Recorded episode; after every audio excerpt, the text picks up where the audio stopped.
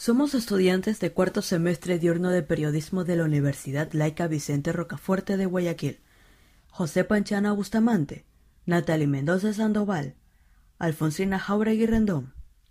Ley Orgánica de Comunicación. Artículo 42. Libre ejercicio de la comunicación. Las personas ejercerán libremente los derechos a la comunicación reconocidos en la Constitución, los instrumentos internacionales de derechos humanos y esta ley. Las actividades periodísticas de carácter permanente realizadas en los medios de comunicación, en cualquier nivel o cargo, deberán ser desempeñadas por profesionales en periodismo o comunicación, con excepción de las personas que tienen espacios de opinión y profesionales o expertos de otras ramas que mantienen programas o columnas especializadas.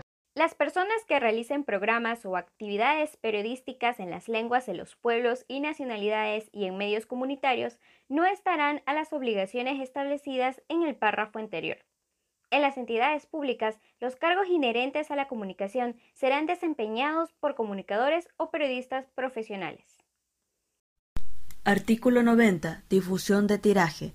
Los medios de comunicación social impresos tendrán la obligación de incluir en cada publicación que editen un espacio en el que se especifique el número total de ejemplares puestos en circulación, como medida de transparencia y acceso a la información.